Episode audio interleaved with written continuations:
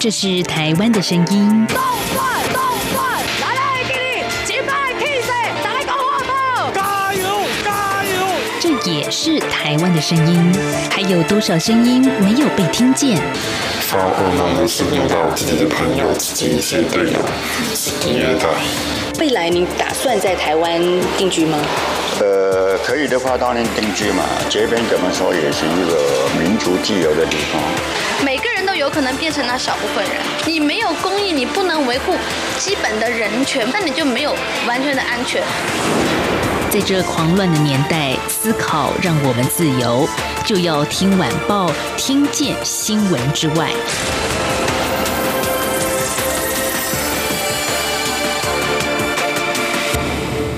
欢迎收听，就要听晚报，我是宛如。今天是十月七号，星期三，来看看日子呢，在大后天，就是十月十号了，是中华民国的国庆日。先跟所有听众朋友预告一下，在这一天的九点十分，上午的九点十分，一直到十一点半钟呢，大家一样可以在礼拜六的央广频道听到宛如的声音，因为这一天我要进行国庆的直播的转播，哎，欢迎大家一起来共享盛举了。其实当天。蔡英文总统会发表国庆谈话，那谈哪些内容？听众朋友，你有什么样的感想？都欢迎大家可以加入宛如的微信，然后直接在空中跟我以及现场的学者进行对话。那我的微信呢，就是 Good morning 底线台湾，Good morning 底线台湾。好，不过说到了这个十月十号是中华民国的国庆，那十月一号呢？其实十月一号前后啊，哎，在台湾的这个新闻版面上引起了不小的讨论，哎，就。是欧阳娜娜。以及张韶涵，就是台湾的两位艺人，在中共的十一庆典当中唱歌了。那说到唱歌，其实大家会觉得，嗯，不就是一个艺人的演出吗？但是啊，唱什么歌，在什么时机唱歌，我们这个新闻的关键点究竟是什么呢？在今天节目现场，我们礼拜三邀请到的是中正大学犯罪防治学系的戴神峰教授，一起来跟我们聊新闻。哎，戴老师你好。哎，宛如好，各位听众朋友大家好。好，我们。知道戴老师他非常会唱歌，也很喜欢唱歌。啊，没有错，对。那现在来一段吗？你你要唱《中华民国颂》吗？对对对。啊，以前哎，我真的记得以前的十月，大概这时候就是张张灯结彩，然后台北市的大楼，当年还没有什么高又比较高的大楼，但每个大楼都很努力的装点出那种感觉。V 我还记得是很多 V 字形的霓虹灯，或者是国旗的彩球，要整个街都装的很满这样子。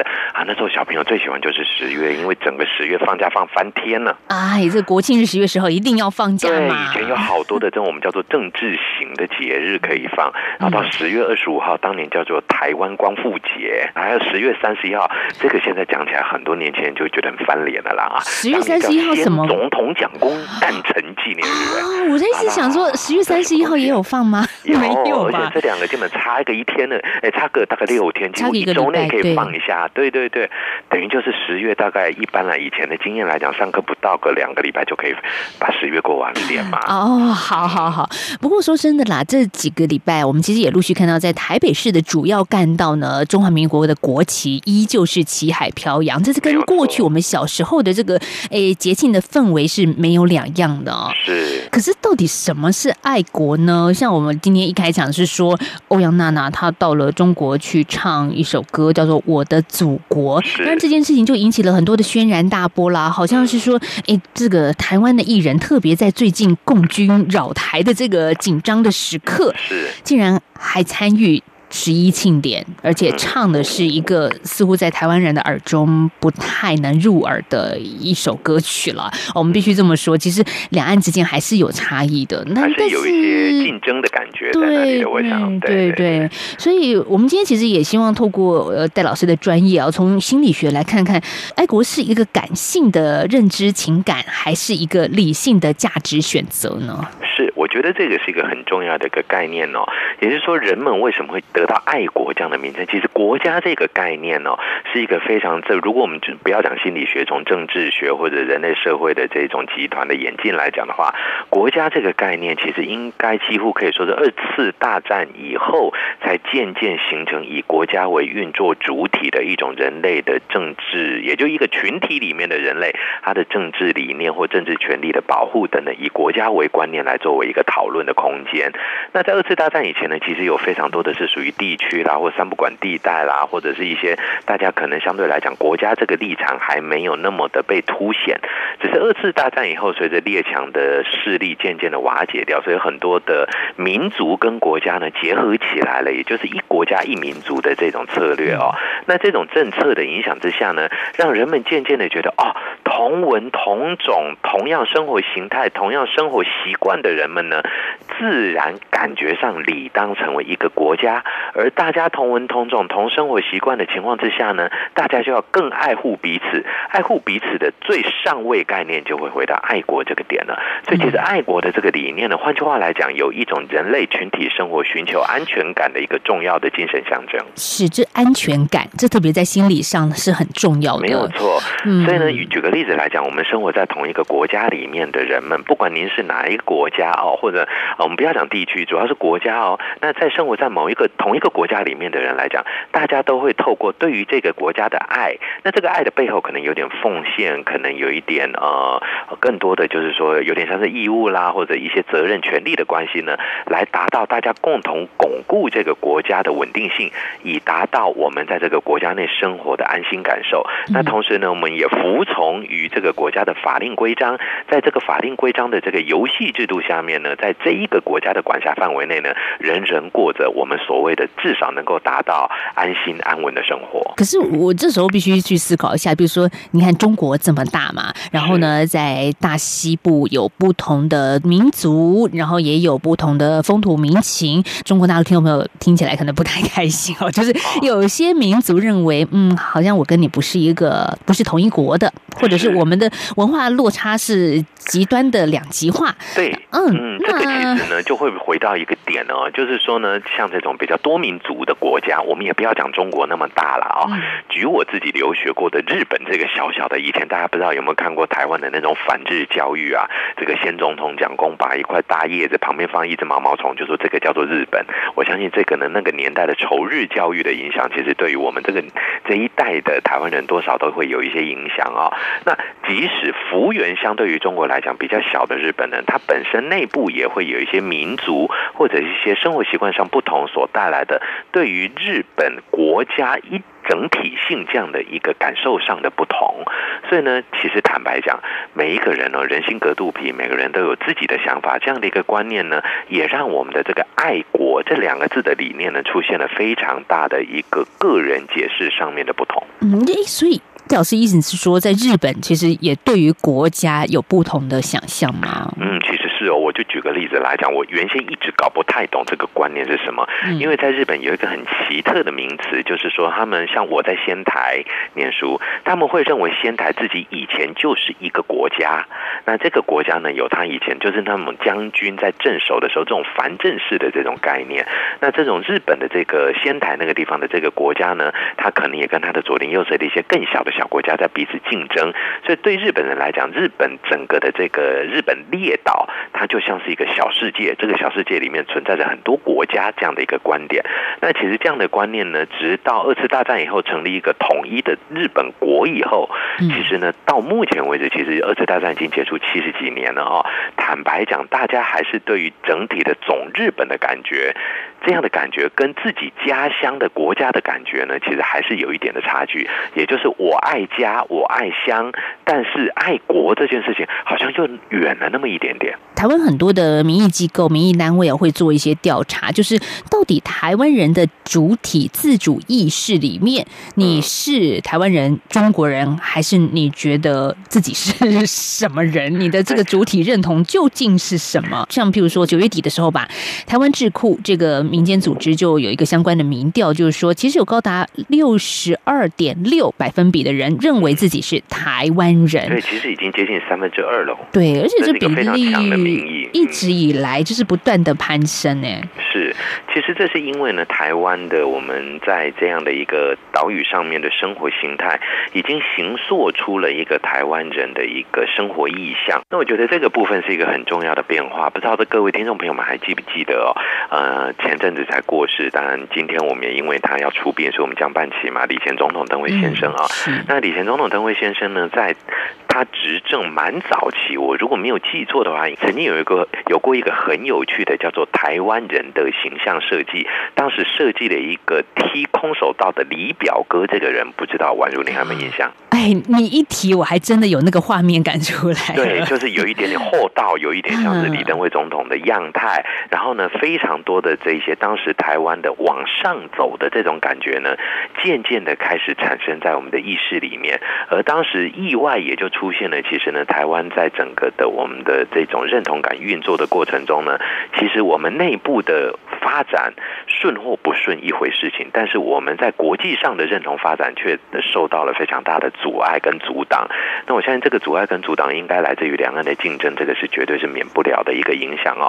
所以这样的情况之下呢，其实我们只好把这样的能量往内来放，也就是如何成为。我就记得很清楚，当时很多人就觉得台湾人怎么会是这个样子呢？这样的一个概念，这样的一个问题。当进入到我们的心里头的时候，就带来了反思的机会。我相信那个是一个很重要的节点。李前总统一个很大的一个启发的部分，来自于让大家去思考什么是台湾人。那我相信这个问题出现以后，后续的爱乡心就出现了，至少爱台湾的心就出现。我们形成一个台湾人的共同体的概念的时候，我相信是从那句话带过来的。我跟戴老师在念书的时候，比较多的课本是描述我们的对面，就是对岸的历史地理。但是当年我们真的对台湾是说爱国吗？但是那个爱国好像。我比如说，我们小的时候啦的教育的那个国，好像是整个秋海棠的大国。对，所以爱台湾，当然台湾是不是一个国家这件事情呢？我相信，也许对岸的听众朋友听到我讲这句话，可能就关掉了。但是我们也不可否认的，在目前在台湾生活的两千三百万人来说，已经有百分之六十二，就像我们今天的智库调查来看，至少已经三分之二左右的朋友认同了这样的一个运作模式，足以让我们称自己台湾为一个国家。我觉得。这个是一个在名义上面不可磨灭的事实。嗯，那所以这样的一个事实一旦诞生了以后呢，其实也加强了我们能够更大的运作自己爱自己的家乡，等同于爱国这样的一个连结。那这样的一个连结新的激发，我觉得会是未来很可以看得到的啊，台湾未来在整个的团结度上的提升。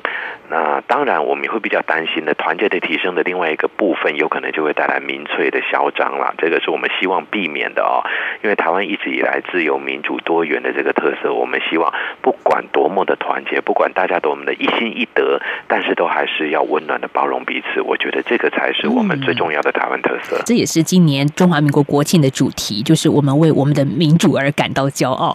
好，我们这时候先休息一下，再回到就要听晚报来听戴老师唱歌吗？好啊，要唱什么歌？我们进一段广告，让他想一想。十月十号，中华民国即将庆祝一百零九岁的生日。中央广播电台将在双十国庆这一天，为全球听友转播总统府前国庆大会的实况，尤其是蔡英文总统的国庆演说，并且邀请学者专家现场及时分析总统演说的内涵。十月十号星期六上午九点十分到十一点三十分，央广会同步使用六个中短波频率，央广网站以及 RTI 中央广播电台脸书粉专同步影音实况转播双十国庆大会。华语广播请使用中波一五五七千赫，短波九七四五千赫，九七七零千赫，一二零二五千赫。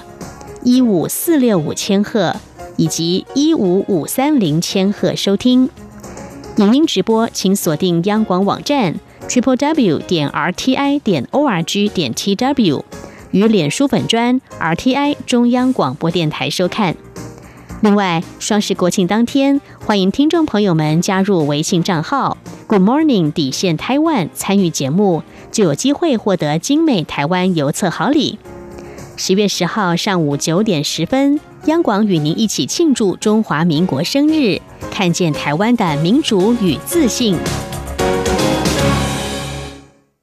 各位位朋友，大家好，我是台大医院张尚存医师。自从武汉肺炎疫情发生以来，许多人配合政府居家隔离或居家检疫，而被限缩了行动自由。我们不应该害怕或排斥，要多给他们一些支持与鼓励。也提醒居家隔离或居家检疫的民众，确实做好与外界隔离。不管疫情如何变化，大家都要有正确正向的态度，不要彼此贴标签，才可以守护台湾的健康。由政府请安心资讯由机关 署提供。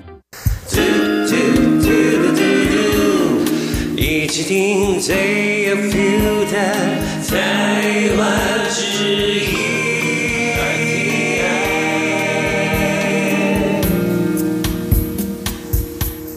继续回到就要听晚报节目，我是宛如。在刚刚广告声当中呢，嗯，跟戴老师这个稍微聊了一下，我们要唱哪一首歌呢？十月十号快到了。我小时候有一首歌非常重要，他这首歌呢，真的是放到哪里四海皆准都能唱。四海都是中国人吗？哎呀，错了，这个一定唱的呢，左边、右边、前面、后面、左拍、右拍、上面、下面，通通都安心喜欢的一首歌，唱给各位听听看。开头唱一句标准语，唱一句蔡琴演唱的，轻轻敲醒沉睡的心灵，慢慢张开你的眼睛。最后就是让我们期待明天会更好。这一首歌有种希望的感觉，对，没有错。而且呢，其实这首歌里面呢提到了玉山白雪飘零啦，提到很多我们台湾的特色的部分，但是也提到了我们努力往前走，也希望大家一起。携手前进这样的一个心情，而且明天会更好，是每一个人不管哪一个人哪一个国家，你站在哪里，大家都希望的一件事情。没有人会希望明天比较不好。对，所以呢，我觉得这这样整个感觉来讲，我们希望今天是我们是十月七号嘛，对不对？嗯。那我们希望呢，十月八号绝对好过十月七号。对，当然这个好呢，就不是说，比方说像新冠肺炎病例数的增加了这种，希望它赶快减少了，对不对啊？对。所以换个逻辑来讲，我们回到我们第一个阶段里面，如果今天欧阳小姐她愿意坚持说，我来自台湾，那我愿意为祖国献唱一首《明天会更好》，祝福台湾与祖国的未来都更好。哎呀，两边都已经捧了嘛。哎，不过你知道，其实艺人在中国大陆发展，有时候真的不是自己能够做决定。除了这个之外呢，我相信有一个很重要的原因，因为欧阳娜。那小姐可能她很早就在大陆做一个发展。那其实她本身来讲的一些呃，可能她出生的家庭非常的好。那么也知道目前呢，其实国民党还在重整旗鼓的这个阶段的时候呢，其实某个角度上面来讲，也容易成为攻击的箭靶。那所以我觉得整体来讲的话，这件事情如果不泛政治化来看来讲的话呢，其实一首歌曲谁的祖国这件事情呢，倒不见得今天唱的人心里有没有祖国，没有人知道啊。陆委会呢，也对于欧阳娜娜还有。张韶涵出席这中共的十一庆典，也发表了一个声明啊，其实也强调说，大家共同来捍卫台湾的尊严与价值，不要参与中共见证庆祝的活动。同时呢，也提到说，台湾的自由民主与中国大陆的集权专制体制是截然不同的，全体台湾人民都珍视共享自由民主多元的生活方式。因此呢，其实政府啊，就是台湾政府对于每一个争议的案件都是审慎来处理。那面对这。欧阳娜娜的唱歌事件呢？哎，陆委会这边是强调说，不会任意使用公权力去对待少数持不同意见或立场的国人。嗯，好，我觉得这个是一个很好的一个宣示了啊，也就是代表说呢，其实我相信啊，也许在一些呃大家初看到这样的一个讯息的时候，我相信情绪波动是会有的啊。那但是呢，回过头来讲呢，在陆委会做这样的一个宣示以后呢，更能够让我们知道说呢，在一个自由多元的一个理念的情况之下呢。当然，我们会希望大家能够站在这个呃爱护自己的家乡、爱护台湾的这个角度出发，来去审慎评估自己的一些行为做法。但是另外一个角度呢，也许我们也希望能够订定一些更清楚的游戏规则，也就不用让陆委会呢每次都在那边审慎评估个案。其实这几个字呢，想必花了多少的行政资源啊？是。不过陆委会其实也谈到一点，我觉得对我来说也蛮有重要性的价值意义存在，就是说呢，台湾政府向来关且。在中国大陆发展的台湾艺人，能否如同在台湾一样，拥有充分的自由以及创作的空间？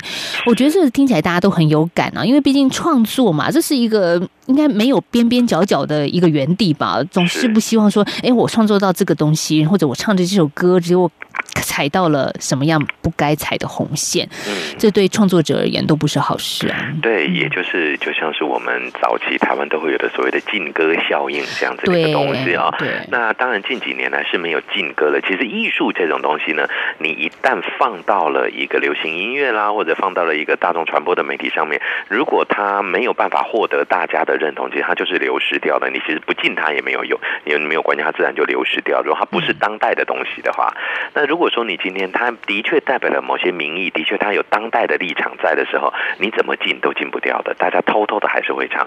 各位大陆的听友们一定会记得很清楚，当年我相信贵地政府应该不准各位听邓丽君小姐的歌曲小邓吗，对，那但是邓丽君也就这么的成为两岸共同的一个艺术的最巅峰代表。没错啊，早上听老邓，晚上听小邓嘛，你对你就是越近，大家越想去偷听啊对。，所以其实就是类似这样的一个观点。所以换个角度想，我这边讲搞不好我会被陆委会罚钱，但是我倒真蛮想听听看我的祖国到底在唱什么东西。对，真的还不清楚欧阳娜娜到底唱了什么歌。嗯，对啊，那哎，现在才如果原来还有这种歌啊，台湾还没有嘞，咱们也来写个我的什么东西好了之类的啊、真的蛮有意思的，所以，我们今天来继续以心理学的观点来看哦。就是刚刚前面也讲到，在大陆发展的台湾艺人，嗯，真的有些为难，就有些有些也是很难当啦。那对我们一般老百姓来说，想唱什么歌就唱什么歌嘛，这是一个很、我的自由，好对。但是什么场合可以唱什么歌，就嗯，可能对一个艺人来说就要被放大镜检视了。对，因为他是站在台上的人物，我觉得这个是一个立场上面可能避免不了的一个话题了。对于国家这个爱国的概念，我们嗯刚刚前面有讲到说，它其实是一个安全感，那对它也是一个比较抽象性的情感性的诉求。所以其实呢，我们这个呢，这种集体式的这种意识形成，就是怎么形成爱国我的感受性呢？其实有一位心理分析论的非常有名的学者叫做荣格。那荣格这位学者呢，其实他基本上跟呃有名的弗洛伊德蛮类似的，提出的一个叫做潜意识的概念。但是弗洛伊德提的呢是个人潜意识啊，也就是说每个人有自己的不呃那种潜意识的一些内容。那荣格提出来的是一个集体潜意识的概念，就是这个潜意识呢跨文化甚至跨人种，只要是人类都会有。那这是个很有趣的现象，比方说，我举个例子，什么叫做集体潜意识哦？最明显的一个案例就是，全世界的人基本上都没有人亲眼见过鬼长什么样子。哦，对呀、对，没有人看过鬼真正怎么样，但是你叫大家去画鬼，所有人画出来的样子都大同小异。是为什么呢？对，这就是集体潜意识。或者还有一个很有趣的美人鱼，啊，全世界没有人真正见过活的美，还没捕获过真的美人鱼，但是所有的美人鱼都是长头发的女性，然后呢，上面是人，下面是鱼。嗯，上面穿着比基尼这样子，对，为什么上面不是鱼？不是上面是鱼，下面是人呢？哦下面不是脚这样子？对啊，如果一个哦鱼下面长脚，它也是美人鱼啊。哦只是从人类的角度来讲，可能那不美好了啦，哈，或者叫美鱼人好了哦。所以呢，其实呢，这些很奇特的跨文化共同存在的一些梗呢，那荣格把它提成。叫做集体潜意识。那在这个角度上面来讲，其实荣格也提到了一种对于这种安全感跟国家的依附的这一种，就是我们会对于一种这种有点像是妈妈的角色，保护我们的角色，把它跟妈妈挂上关联性。所以呢，其实与其讲说我的祖国，或者像台湾现在很流行讲的叫做台湾就是我们的妈妈这样的一个观念，其实一样的一种心理历程。是，毕竟讲到妈妈，感觉到大家脑中所浮现的，应该也是有一个共通的印象跟记忆，就是温暖，他的头发 那个什么小丸子的卡通，对对对，或者是花妈之类，好像大家都烫头发，因为他觉得妈妈直头发就是小姐，只有卷发才是妈妈。哦，是啊，对，其实这些本身都是一些潜意识的作祟哦，都是一些既定的刻板印象的潜意识所带来的。所以我们在谈到爱国，那个国的概念是一个温暖的，是可以保护我们的女性的角色。是，这是一种操作的方法。另外一种操作的方法呢，荣格也有提到，这种国呢，也许成为另外一个父亲的角色。嗯，这种父亲的角色呢，代代表的这种法统的传承，代表的是一种在男性为尊的这个社会底下呢的一种正统派的一个转移。比方说呢，今天哦，这个政权是否正式的移转到哪个地方？这个政权的代表性是什么？这些东西呢，比较偏向政治学的，比较偏向我们叫做刚强一点的、阳刚一点的形象的这个国家部分呢，其实则是由父亲这个形象来做担当的。也许呢，今天台湾认为的台湾是妈妈这个角度，大家很少人去提到台湾是爸爸。你有没有发现？哦，对你真让我想到那个胡德夫那一首歌《美丽岛》啊，他也是讲到母亲的怀抱啊，面是台湾从来不会变成爸爸。但是呢，早我相信现在中国在操作的这个部分呢，其实中国把祖国的形象结合着父亲跟母亲这样子一个操作呢，它的完整性的部分呢，的确把它整个跟祖国挂上了关系，等于你的爱家、爱乡、爱自己的父母的感情呢，全部都要跟爱国是连接的。那这样的一个操作呢，其实换个方向来讲，等于让他的情感层面其实是比较弱化了一点。谈到的中国，可能现在因为我们像 Podcast 的上面也有，除了台湾以及中国大陆听众朋友之外，其实也有美国的听众，也有新加坡的听众。我刚刚去后台看了一下，可能他们认为对中国现在的形象就是一个呃，我们必须说吧，是一个强权国家哈，是一个有点像是男性角色对，我要讲的就是这个。不知道宛如你有没有听过以前呃台湾的某一位呃政治人物吧，曾经就讲过说，台湾是个漂亮的小姐，你要来娶台湾。你不是拿拳头来娶，是要拿嫁妆来娶。我有听过这个很有趣的比喻，还抬着轿子，对，尊贵的把台湾娶走，娶回去。哎，所以其实呢，这个角度上面，我我真的要跟大陆的听众朋友们或大陆的这些统治阶层们呢，如果您听得到的话，你们提出来的聘礼，我们还不满意罢了。如果真的找到一个会家暴的，我也不想嫁呀，对不对？对啊，其实可以想象的专业喽。对我嫁过去被你打，那我干嘛呢？对，或者你打我，我就要嫁你，这叫抢婚，这也是不合法的嘛。没错，这真的是，大家也可以想想，这两岸要怎么继续走下去。对，如果真的要结婚的话，台湾坦白讲还蛮漂亮的呢。好，这十月十号双十节快到了，其实也让我回想到我们小的时候，其实所塑造的一个爱国教育吧，就是可能这一天我们都要写一篇爱国作文。最后都要写解救水深火热的大陆同胞。对，每次都要写，然后三民主义统一中国。我记得只要写到这一句呢，基本分五分，应该就跑不掉。对我都会被老师用红笔画圈圈。对，就是那一句一定画，或者画红色两条线，然后呢，然后老师都会写小朋友爱国赞这样子。对对对，但 但是我觉得这种爱国的情绪哦，有的时候可能就是呃。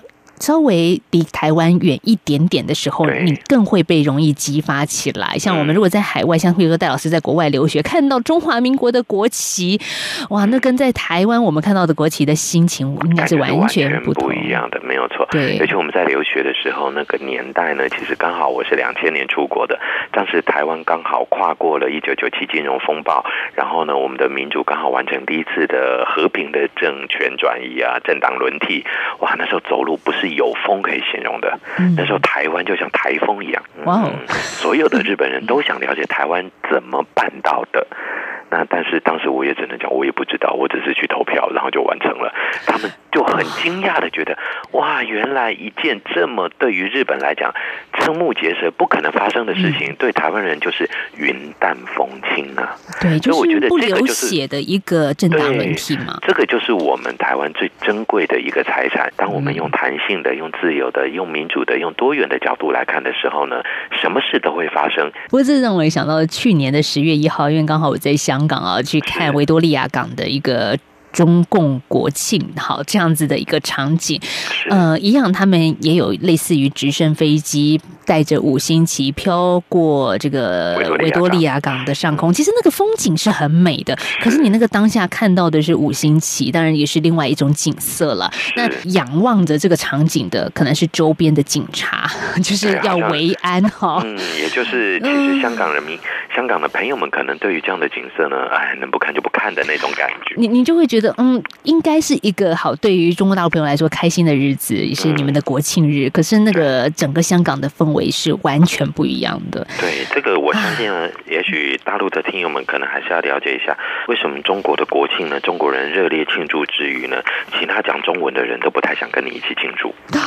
嗯，这个可能是也许各位未来要去思考的点哦。是戴老师今天最后的结语做的非常的沉重。吗 好了，这这也给我们不同地区的听华文的听众朋友，嗯，不一样的想法跟思考吧。是，嗯，不过还是要祝中国的新你们新中国的国庆也是快乐啦，大家伙都有自己的快乐嘛。那我们的国庆呢，也希望你们大家一起共享盛举，但是你飞机不要飞过来，倒是好了，也祝福大家接下来对台湾的朋友有三天的连续假期，嗯，大家可以放假愉快。那也别忘了十月十号的早上要收听我们央广的国庆大会实况转播。是宛如小姐为各位现身播出。